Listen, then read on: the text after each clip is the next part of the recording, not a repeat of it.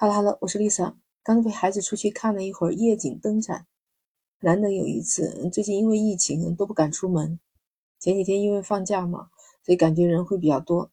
所以趁着最后一天灯展了，那不看也不行了，人特别少，而且有点下雨，还是陪孩子看完了。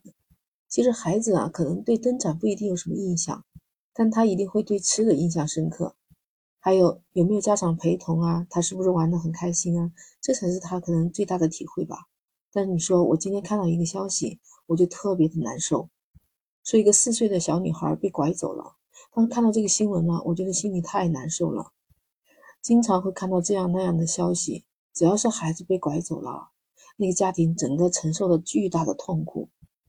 之前孙海洋他那个也是嘛，不过孙海洋他还好，他找到了自己的孩子。但是他们家里也付出了几十年的辛苦啊，就整个家庭、整个生活全部打乱了，就是为了找那个孩子。有些家庭除了变卖自己的家产去寻找孩子，父母亲因为操心、因为过度悲伤啊，身体状况也一年不如一年。有的家庭甚至都没有等到找到自己家的孩子，身体就已经垮下去了。看到那个消息的时候，我都替那个四岁女童的家庭捏了一把汗。哎，结果还确实是有意外哦。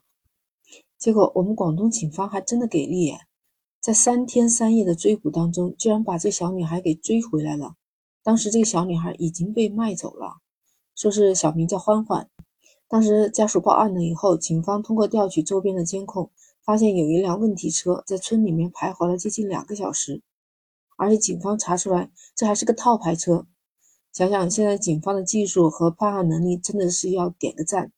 就这么个套牌车，他们还能锁定犯罪嫌疑人，最后就跟踪到了他们的这个行驶范围，就调查出来这小欢欢被卖给了江苏省一个姓南的手中。立马专案组就追踪，辗转了好几个地方。你知道他这个发生地是在广东梅州嘛？然后他们又跑到了江西，跑到安徽，一直追到了江苏省，跨了四个省份。行程长达两千五百多公里，最后三天三夜的时间没合眼了，在江苏省的镇江警方协助下，把犯罪嫌疑人严某给抓获了，而且顺利的解救了这个被拐女童小欢欢，还真的是可喜可贺啊！你知道吧？他们回到广东梅州的时候，那村里的人都是夹道欢迎啊，他们特别的开心，那就是以最高的礼遇对待我们的大帽子叔叔，真的替小欢欢的家人感到高兴。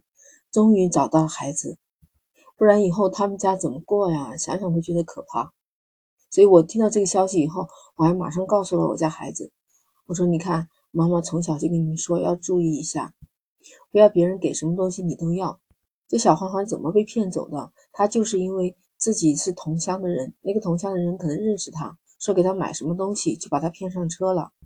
我们家娃还是挺善解人意的，他说我之前也看到过。”说是有一个地方骗幼儿园小孩子的一个那个罪犯被放出来了。有一次啊，在我们学校里面说到这个新闻的时候，所有的孩子们都很紧张。说下了课的时候啊，经过学校大门口，当时看到那些陌生的人啊，其实有可能是搞推销还是什么的，但他们当时就特别的，就是孩子们在一起嘛，就是显得有些紧张，然后还自备了各种的武器。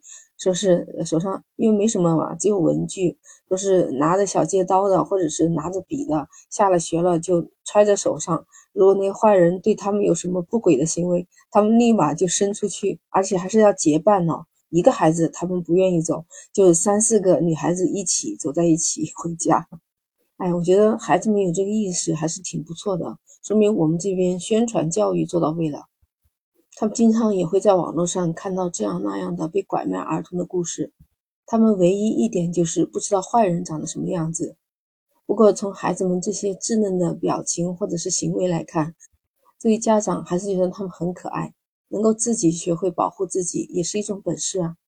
就是不管他们现在多小，或者是他们将来长大了成为高中生，甚至到大学生，甚至到大学毕业。作为父母都会一直担心和牵挂儿女的安全，你说是不是？所以我觉得从小都要开始让他们养成这种自我保护的意识，也是非常好的。看到这个新闻之后啊，有很多人在下面点赞，说广东警方好样的。现在就开始有人吐槽了，说江西警方是怎么回事？江西警方表示自己要回家种田了。不用说，你都知道了。他们说到江西警方，就是说胡鑫宇那个案子，现在已经都八十多天了，还没有找到这个孩子。相比较而言，广东警方确实值得点赞，三天就给破案了，而且还追回了失踪的孩子。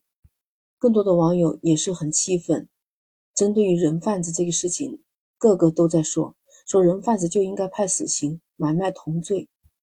下面好几千个人给他点赞呢。所以说这个事情还算是幸运，小欢欢被找回来了。这件事情的发生，其实也给很多的家长敲醒了警钟，一定要看管好自己的孩子，也一定要教育好自己的孩子，不要相信陌生人的话，更加不要吃陌生人给的东西。同时，让警察对这些犯罪嫌疑人进行严惩。那个参与买卖的买家，付了六万多的那个买家，也要付出他相应的代价。网友们都认为，因为只有买卖同罪。才能起到一定的震慑作用，才能避免类似拐卖恶性事件发生。小欢欢是找回来了，同时也希望江西警方真的能加把力，把胡鑫宇也找回来吧，让他可怜的母亲一家人能早一点团聚。Lisa 今天就和你分享到这儿，如果你有什么想说的，欢迎在评论区留言。如果你喜欢，也请转发我这条音频，点击关注订阅“简化生活”。那我们下期再见。